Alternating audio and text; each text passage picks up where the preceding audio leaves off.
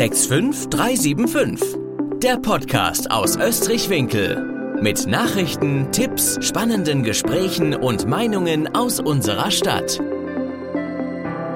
Hallo Österreich-Winkel und herzlich willkommen zu einer neuen Folge 65375, der Podcast aus Österreich-Winkel. Mir sitzt heute wieder mal gegenüber der Carsten. Hallo Carsten. Hallo Dominik. Und an dieser Stelle sage ich sonst immer, ihr wisst, was das heißt. Ihr habt auch vollkommen recht, es geht heute um Neues aus dem Stadtparlament, aber das kann ich schon vorweggehen. Es ist wahrscheinlich die letzte Folge mit Carsten als Fraktionsvorsitzender der SPD-Fraktion im Österreich-Winkler Stadtparlament. Denn wir hatten, falls ihr es nicht mitbekommen haben solltet, eine Bürgermeisterwahl und erfreulicherweise wurde Carsten Sins zum neuen Bürgermeister in Österreich-Winkel gewählt. Erstmal herzlichen Glückwunsch, Carsten, von Dankeschön. meiner Seite aus auch nochmal. Danke. Und ähm, das bedeutet, es wird sich einiges ändern. Keine Sorge, dieser Podcast wird natürlich weiter bestehen, vielleicht ähm, mit ein paar Überraschungen sozusagen. Aber ich würde vorschlagen, wenn du nichts dagegen hast, steigen wir einfach ein. In Sehr gerne. In die letzten Sitzungen müssen wir sagen, denn äh, durch Wahlen etc. hat sich alles, was die Aufnahme angeht, ein bisschen verzögert. Ähm, und wir würden einfach mal direkt einsteigen in ein Thema, was eigentlich gar nicht so erfreulich ist, denn es gab, ähm, ich glaube, direkt nach der Wahl, noch am Sonntag, einen Abwahlantrag ähm, der CDU, was die Stadtverordnetenvorsteherin angibt. Und dann eine erfreuliche Nachricht auch, eine Neuwahl des Stadtverordnetenvorstehers. Ja, genau, in der Tat. Ähm, ich fange noch mal einen Satz vorher an. Es, mit einem lachenden und einem weinenden Auge sitze ich hier, weil natürlich freue ich mich über die Wahl des Bürgermeisters, aber ich werde es vermissen, zumindest als Fraktionsvorsitzender diesen Podcast in Zukunft zu begleiten. Vielleicht werde ich ja mit dem Hut Bürgermeister ab und an mal eingeladen. Ich bin gespannt.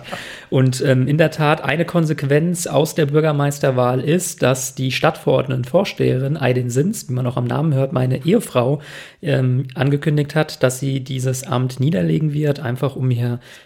möglichen Interessenkonflikten aus dem Weg zu gehen, weil natürlich ähm, Bürgermeister auf der einen Seite und ähm, Vorsitzende des Stadtparlamentes, dessen Aufgabe es unter anderem auch ist, den Bürgermeister und die Verwaltung zu kontrollieren. Ähm, da wollten wir einfach von vornherein, äh, und das haben wir auch im Wahlkampf immer so gesagt, gar nicht erst den Anschein erwecken, dass hier eventuell die Möglichkeit eines theoretischen Interessenkonfliktes bestehen könnte. Ich rede bewusst so im Konjunktiv. Ich glaube, wer uns kennt, weiß, dass die Gefahr jetzt nicht bestunden hätte. Aber wir wollen da, wie gesagt, auch ähm, der politischen Hygiene wegen äh, sauber bleiben.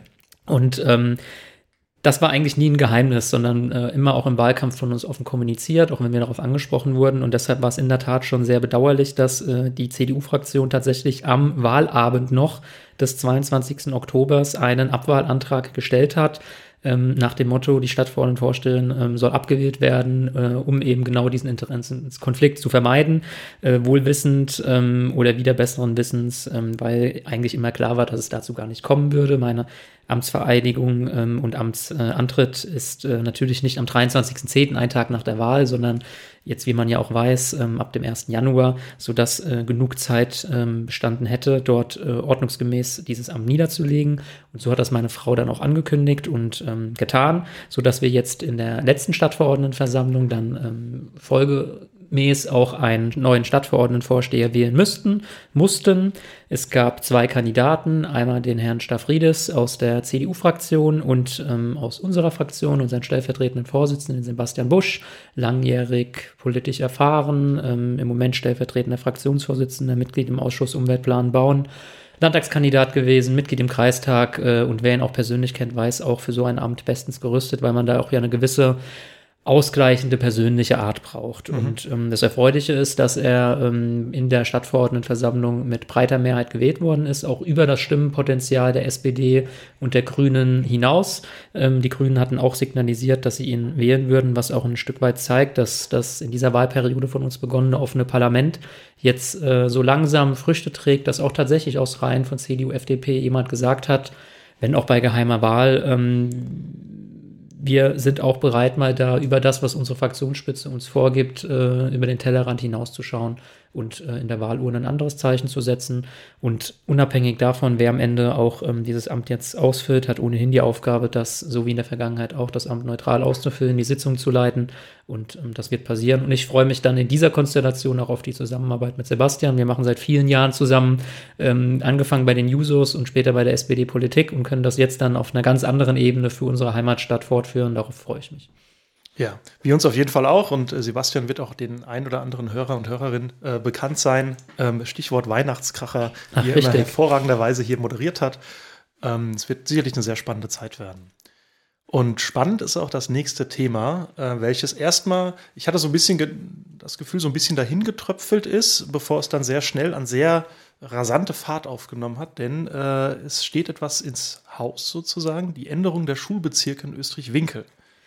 Ja, leider überhaupt kein erfreuliches Thema. Ähm, der Hintergrund ist der folgende. Ich äh, versuche ein bisschen auszuholen, ohne ähm, unnötig lange zu werden. Wir haben ja im Moment in Österreich-Winkel zwei Schulen. Wir haben die Pfingstbachschule in Österreich, also zwei Grundschulen, und die Grundschule in Hallgarten. Die Grundschule in Hallgarten ist in städtischer Trägerschaft. Das ist ein Alleinstellungsmerkmal in ganz Hessen. Ähm, die Stadt Österreich-Winkel ist vor 20 Jahren in diese Schulträgerschaft eingestiegen, als der Rheingau-Taunus-Kreis, der eigentlich für die Schulträgerschaft zuständig ist, gesagt hat, wir wollen diese Schule nicht mehr aufrechterhalten, sie ist uns zu klein. Und wir gesagt haben, wir wollen aber den Schulstandort erhalten und deshalb sind wir als Stadt eingestiegen äh, in die Schulträgerschaft und tragen seitdem auch die ähm, gesamten Kosten jedes Jahr ein sechsstelliger Betrag, den uns das äh, im Saldo im Haushalt kostet. Ähm, gleichzeitig hat ähm, der Rheingau-Taunus-Kreis vor wenigen Jahren, wir haben das alle mitbekommen, die Grundschule in Winkel dicht gemacht. Mhm. Äh, mit der klaren Aussage, wir haben kein Geld, um dort den Schulstandort zu sanieren, aber macht euch keine Sorgen, wir haben ja die große Pfingstbachschule, dort kommen alle Schüler unter, quasi aus der Talstadt und die Hallgartner können nach Hallgarten gehen.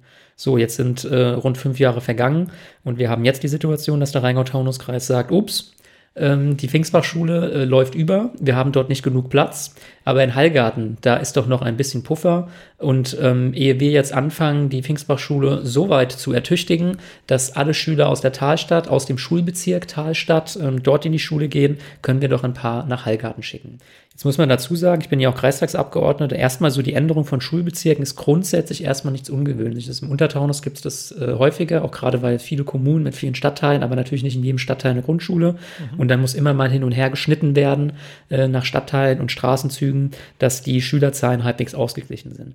Bei uns hätten wir halt die besondere Situation, und zwar unerfreuliche Situation, dass man ähm, entweder Schüler aus Winkel oder Mittelheim, die ohnehin schon im Bus sitzen, und zwar deshalb im Bus sitzen, weil die Schule vor fünf Jahren durch den Rheingau-Taunus-Kreis zugemacht wurde, jetzt nicht nur nach Österreich, sondern sogar nach Hallgarten fahren müssten, was natürlich nicht erfreulich ist, vor allem für Grundschulkinder. Oder Österreicher Kinder, die quasi die Grundschule vor der Nase haben, zu Fuß hinlaufen könnten, was ja eigentlich auch jeder will, was wir ja auch fördern wollen, mhm. dann nach Hallgarten gekarrt werden müssten. Und deshalb ähm, haben wir gesagt, als Stadtpolitik, beziehungsweise erstmal wir als SPD-Fraktion, wir lehnen das ab.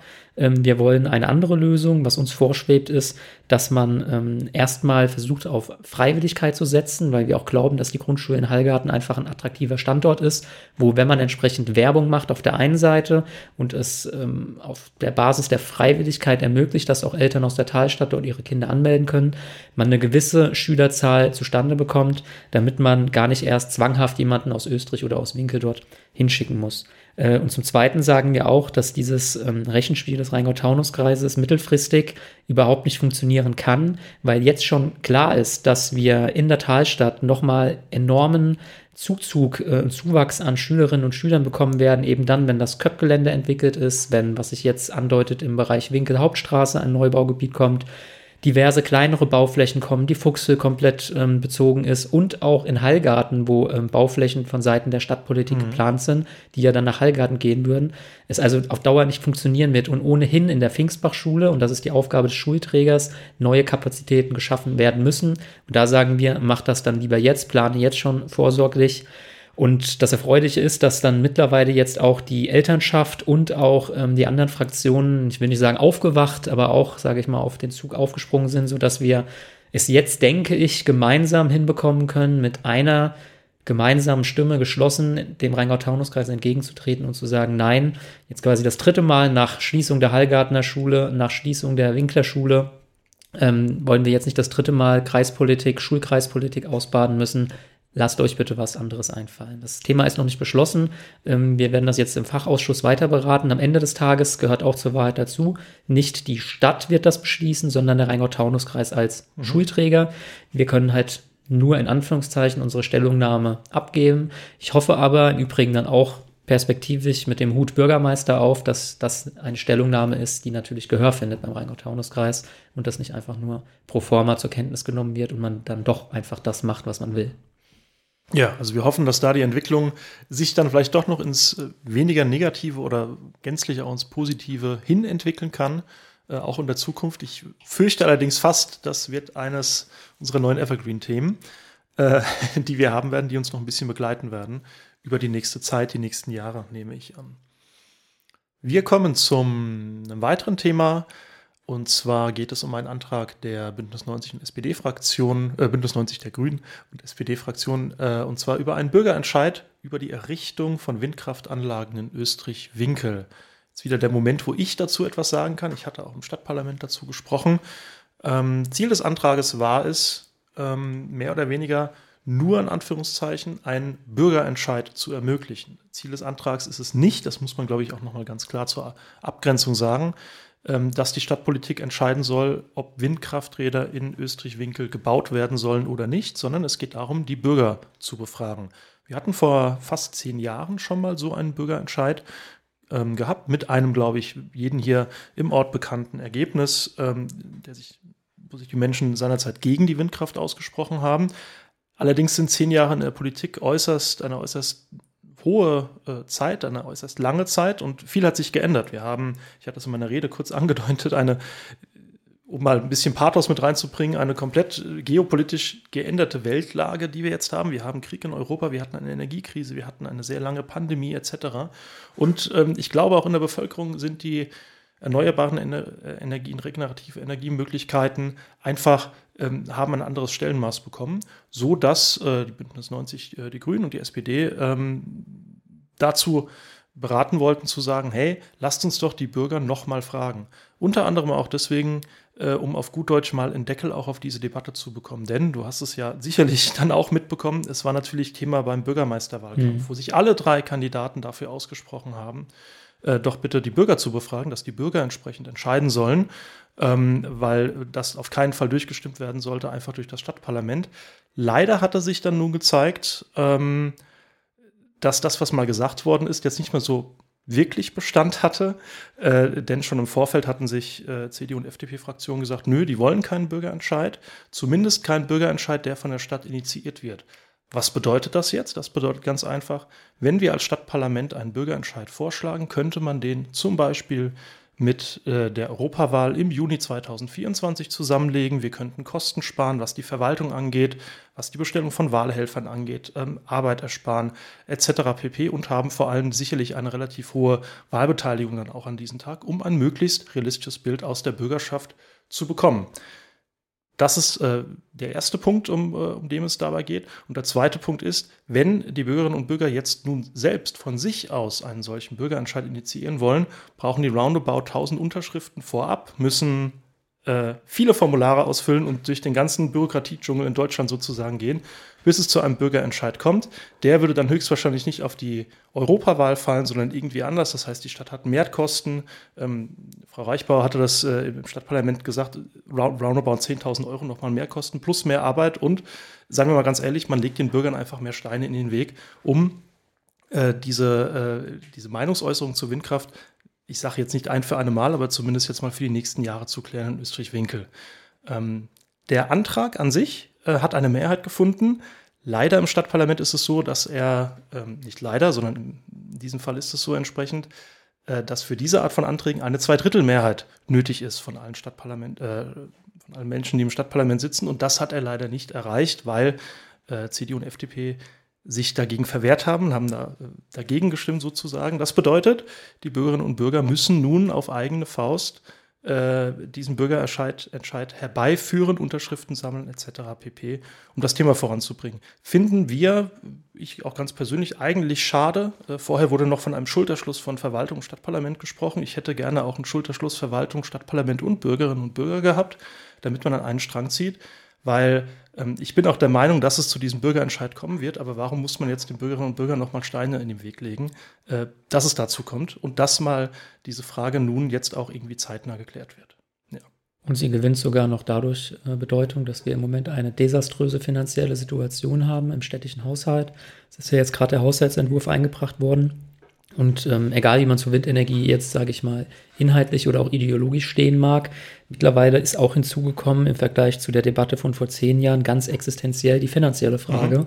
Ähm, die Stadt Österreich-Winkel könnte, ähm, je nachdem, wie viele Windräder, äh, wenn sie sich dafür entscheidet, sie errichten würde, bestimmt eine siebenstellige Summe ähm, erzielen pro Jahr. Und das ist im Moment das vorliegende Defizit im städtischen Haushalt, was wir noch, wo wir noch nicht mal ansatzweise wissen, wie wir das ausgleichen könnten, wenn nicht nochmal an der Steuerschraube zu drehen. Ähm, auch das äh, ist eine veränderte Rahmenbedingung im Vergleich zu von vor zehn Jahren.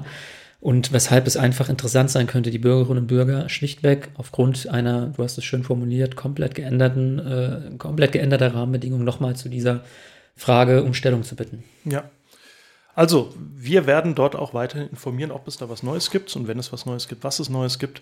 Ähm, aber erstmal ist dieses Thema sozusagen, kann jetzt nicht von der Stadtverwaltung, äh, von dem Stadtparlament initiiert werden. Und wir hoffen auf die Bürgerinnen und Bürger, ähm, dass diese Frage baldmöglichst geklärt wird. Ähm, bleiben wir ein bisschen beim Thema sozusagen äh, Klimaschutz. Es gibt etwas ähm, Neues, das wurde nämlich vorgestellt, das ähm, integrierte Klimaschutzkonzept und die Kampagne Aufsuchende Energieberatung. Genau, in der Tat äh, tut die Stadt Österreich-Winkel, was sie kann im Bereich Klimaschutz, um auch im Rahmen ihrer, ähm, jetzt mal geopolitisch betrachtet, sehr äh, begrenzten Möglichkeiten, weil wir dann doch nur ein kleines Licht ähm, äh, äh, auf dieser Welt sind, äh, alles, was sie kann, ähm, um ähm, auch den, äh, sage ich mal, Zielen hin zu einer Klimaneutralität näher zu kommen. Ähm, wir haben uns vor ähm, einiger Zeit auf den Weg gemacht, als Stadt Österreich-Winkel den Vorgaben der Bundesregierung Rechnung zu tragen, dass wir bis 2045 klimaneutral werden wollen, Schrägstrich müssen, haben deshalb eine Klimaschutzmanagerin in der Stadtverwaltung eingestellt, ähm, deren Aufgabe es ist, unter anderem dieses Klimaschutzkonzept aufzustellen, aber auch darüber hinaus, äh, sage ich mal, Maßnahmen zu ergreifen, die die Stadt hinsichtlich äh, Klimaneutralität, Klimaschutz angehen kann. Ähm, das war jetzt ein längerer Prozess, in dessen Rahmen dieses Klimaschutzkonzept erarbeitet wurde, zusammen mit äh, Bürgerschaft, mit der Stadtpolitik ähm, und ist jetzt letzten Endes in der letzten Stadtverordnetenversammlung beschlossen worden. Da wird im Endeffekt der Pfad und der Weg aufgezeigt, wie die Stadt Österreich-Winkel bis 2045 klimaneutral werden kann, welche Maßnahmen sie da ergreifen kann. Ich betone immer dieses Wort kann, weil der nächste Schritt ist jetzt natürlich die Umsetzung. Dort steht unter anderem, wir hatten es gerade eben, auch das Thema Windenergie drin. Mhm. Wenn sich natürlich keine Mehrheit für das Thema Windenergie findet, äh, muss man das, äh, die CO2-Einsparung, die zum Beispiel Windenergie bringen würde, anderweitig ähm, äh, erbringen. Das ist, äh, kann man fast sagen, ein Jahrhundertprojekt oder mindestens ein Jahrzehntprojekt, ähm, was wir dort niedergeschrieben haben, ähm, aber auch die große Chance, hier eben äh, in dem Bereich voranzukommen. Und eine der kleineren Maßnahmen, jetzt auch recht zeitnah angegangen werden kann, die wir ebenfalls beschlossen haben, ist, dass wir beim Landesprogramm Aufsuchende Energieberatung ähm, uns bewerben und äh, versuchen dran zu hängen. Das bedeutet, dass im Endeffekt ähm, die Bürgerinnen und Bürger die Möglichkeit haben, kostenfrei sich eine äh, Energieberatung ins Haus zu holen, um sich äh, in ihren vier Wänden im Endeffekt beraten zu lassen. Was kann ich eigentlich hier machen, um ähm, mein, äh, meine Energie, meinen Energieverbrauch zu optimieren, äh, Energie einsparen, Maßnahmen zu ergreifen, jedenfalls auch die Nutzung erneuerbarer Energien. Dort kommen Fachleute und ähm, wer im Moment den Markt ein bisschen ähm, verfolgt, weiß, die sind A, ähm, sehr rar gesät, weil sie sehr gefragt sind und B, sind sie natürlich auch teuer. Und das ist, denke ich, ein, ein, sehr gutes Angebot. Wir haben das in abgewandelter Form ja auch schon in Mittelheim für das Klimaquartier, was sehr gut angenommen wird. Vor allem eben, muss man fast sagen, leider seit Ausbruch des ähm, Ukraine-Kriegs sehr gut angenommen wird. Und ähm, Ziel ist es jetzt, so etwas quasi auf die ganze Stadt auszurollen. Mhm weiteres Thema im, ich sage einfach mal, in die Zukunft blickend, äh, was die Thematiken angeht der, äh, der Stadtentwicklung ähm, oder wie es hier heißt, äh, die Aufnahme in das Dorfentwicklungsprogramm. Ja, tatsächlich auch. Eigentlich ein Evergreen, lange auch vor deiner Zeit. Ich bin ja schon ein bisschen länger, äh, äh, gehöre ich ja diesem Haus, dem Stadtparlament an. Hatten wir, äh, haben wir in dieser Stadt die Debatte darüber, dass wir beim sogenannten Dorfentwicklungsprogramm mitmachen. Das ist ein Förderprogramm des Landes Hessen, um Kommunen dabei zu unterstützen, ich sag mal, die Innenentwicklung ähm, zu fördern. Mit ähm, sehr weitreichenden Fördermaßnahmen, sowohl für die Kommune wie aber auch für Privatpersonen äh, um einfach, sage ich mal, den Stadtkern aufzuwerten. Da denkt man bei uns natürlich auch direkt an die Bereiche, die mir zum Beispiel auch im Wahlkampf wichtig waren, die Haupt- und Rheingaustraße, mhm. aber auch die alten Stadtkerne, wo einfach viel Potenzial liegt. Ich denke, wir kennen alle die Ecken, wo man direkt denkt, ach, das könnte hier eigentlich auch schöner aussehen. Und ähm, oft oder meistens sind das halt private Flächen, private Gebäude und ähm, die Erfahrung zeigt aus der Vergangenheit, im Übrigen auch aus Österreich-Winkel, denn Österreich-Winkel war in den äh, 90ern auch schon mal in diesem Programm drin, dass dort richtig Kohle in die Stadt fließt und auch viele Menschen äh, dieses Angebot annehmen, um dann eben zu sagen, naja gut, mit diesem Fördertopf mache ich jetzt auch mal was an meiner Fassade, mhm. mache irgendwie noch ein Begrünungselement oder oder. Und ähm, in der Vergangenheit gab es schon mal den Beschluss ähm, einer damals rot-grünen Mehrheit, diesem Programm beizutreten. Das wurde seinerzeit ähm, ausgesessen, ähm, bis dann die Bewerbungsfrist ausgefall, äh, ausgelaufen war, sodass die Stadt äh, Österreich-Winkel es damals versäumt hat, ähm, diesem Programm beizutreten. Und jetzt mit einer wieder im Parlament ähm, für dieses Thema bestehenden rot-grünen Mehrheit äh, wurde jetzt der Beschluss gefasst, dass wir diesem Programm endlich wieder beitreten, weil es einfach eine riesengroße Chance für unsere Stadt ist. Ähm, gibt den schönen Spruch, einem geschenkten Gaul schaut man nicht ins Maul. Und ich glaube, wenn wir die Möglichkeit haben, so wie viele andere Kommunen in Hessen auch, davon partizipieren zu können, ähm, dann sollten wir das ergreifen. Eine Sache ist mir hier nochmal wichtig, auch im, im, Vergleich zur Vergangenheit. Ähm, und das war auch der Grund, weshalb CDU und FDP diesmal abgelehnt haben, nämlich mit der Annahme oder der Behauptung, ähm, die Teilnahme an diesem Programm würde ähm, verhindern, dass man zukünftig noch Bauflächen im Außengebiet ausweisen darf, weil auch das gehört zur Wahrheit dazu, dass wir in Zukunft nicht drumherum kommen werden, wahrscheinlich auch noch die eine oder andere Baufläche außerhalb des Stadtkerns, einfach weil die auch sehr dicht besiedelt sind und dort die Flächen sehr rar gesät sind, auszuweisen. Dem ist aber ausdrücklich nicht so. Es gibt da ja natürlich einen, ähm, sage ich mal, festgeschriebenen Vorrang für eine Innenentwicklung, aber ähm, die Kommune kann sehr wohl definieren, wo sie auch einen Bedarf hat, den sie über die Innenentwicklung nicht decken kann und wo sie gedenkt, in naher Zukunft auch außerhalb, also im sogenannten Außenbereich, das heißt entweder dort, wo es keinen Bebauungsplan gibt oder außerhalb der natürlichen Bebauung, ähm, eine Entwicklung vorzunehmen. Und ähm, Deshalb wurde im Rahmen dieser Bewerbung für dieses Dorfentwicklungsprogramm auch ein kommunales Entwicklungskonzept, ein mehrseitiges Dokument ähm, mitbeschlossen, wo die Verwaltung das sehr ausführlich auch dargelegt hat, sodass man dieser Befürchtung zumindest, denke ich, ähm, klar entgegentreten kann. Ähm, also es geht sehr wohl, dass man sowohl intensiv sich um die Innenentwicklung kümmert, ohne jetzt ähm, verhindern zu müssen oder verhindern zu können, dass man gegebenenfalls auch im Außenbereich das ein oder andere ausweist. Ich hoffe, dass wir da zum Zuge kommen. Die Signale zumindest ähm, der Vertreterinnen und Vertreter des Ministeriums waren an der Stelle recht positiv, die Signale, dass wir, denke ich, da im kommenden Jahr zum Zuge kommen, dann loslegen können, um unsere Stadtkerne einfach äh, schöner zu machen. Was auf jeden Fall, ähm, muss man leider sagen, ja bitter nötig ist und auch ein Thema war der letzten Wochen. Von daher eine, eine super Chance, eine, ein, ein super Potenzial für Österreich-Winkel, das auch finanziell stemmen zu können. Wie wir ja gehört haben, wir schwimmen nicht gerade in Geld. Ja. um es mal so auszudrücken. Das nächste Thema ähm, dreht sich um, ich sage jetzt mal den Themenkomplex kinderfreundliche Kommune.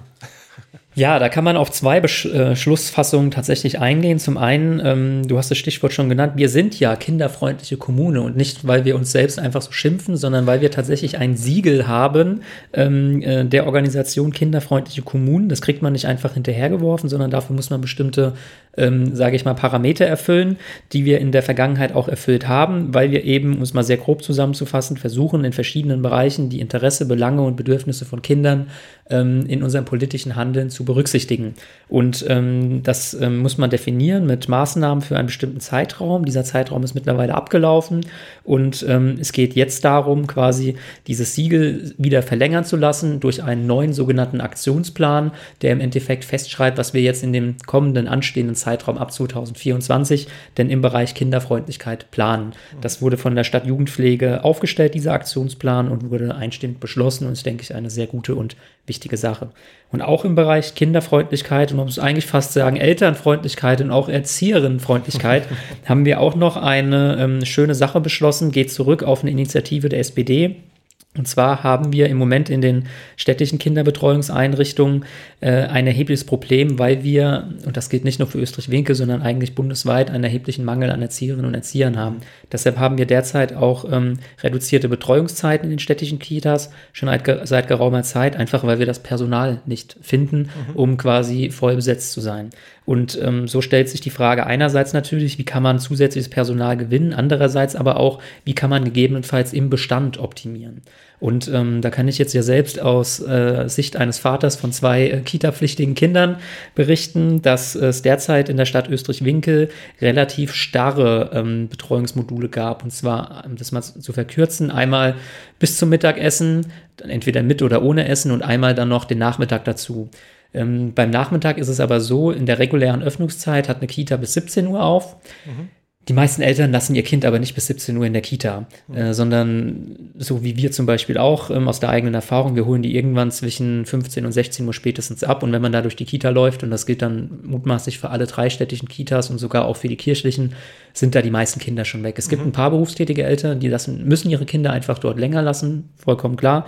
Äh, aber in der Regel ähm, gibt es, ähm, sage ich mal, den Bedarf so von 17, also von 16 bis 17 Uhr oder 15 bis 17 Uhr, der ist deutlich geringer als der Bedarf mhm. in der Vormittagszeit oder so ab 14 Uhr ähm, bis vielleicht 15 Uhr. Sodass wir gesagt haben, warum macht man es eigentlich nicht so, dass man die Betreuungszeiten ab 14 Uhr flexibilisiert und ich sage, du musst jetzt starr buchen, entweder den ganzen Nachmittag oder nicht, weil das natürlich dazu versorgt, wenn ich ähm, für mein Kind den Betreuung, die Betreuungszeit von 14 bis 17 Uhr gebucht habe, die Nachmittagszeit, die Kita ja erstmal nicht weiß, wann holt die Familie Sins denn heute ihre zwei Kinder ab. Also muss sie erstmal das Personal auch für den Tag Vollzeit bis 17 Uhr vorhalten, für alle Kinder entsprechend, um dem Betreuungsschlüssel gerecht zu werden. Und erst wenn dann, sage ich mal, die Kinder peu à peu abgeholt sind, kann man dann vielleicht jemanden nach Hause schicken.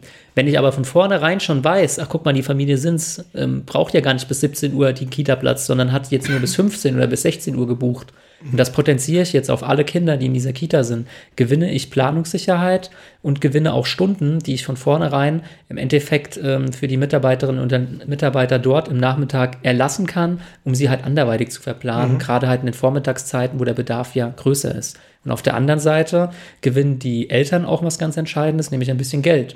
Weil derzeit ist es ja dann auch so, ich zahle einen Platz bis 17 Uhr, obwohl ich ihn eigentlich gar nicht bis 17 ja. Uhr nutze.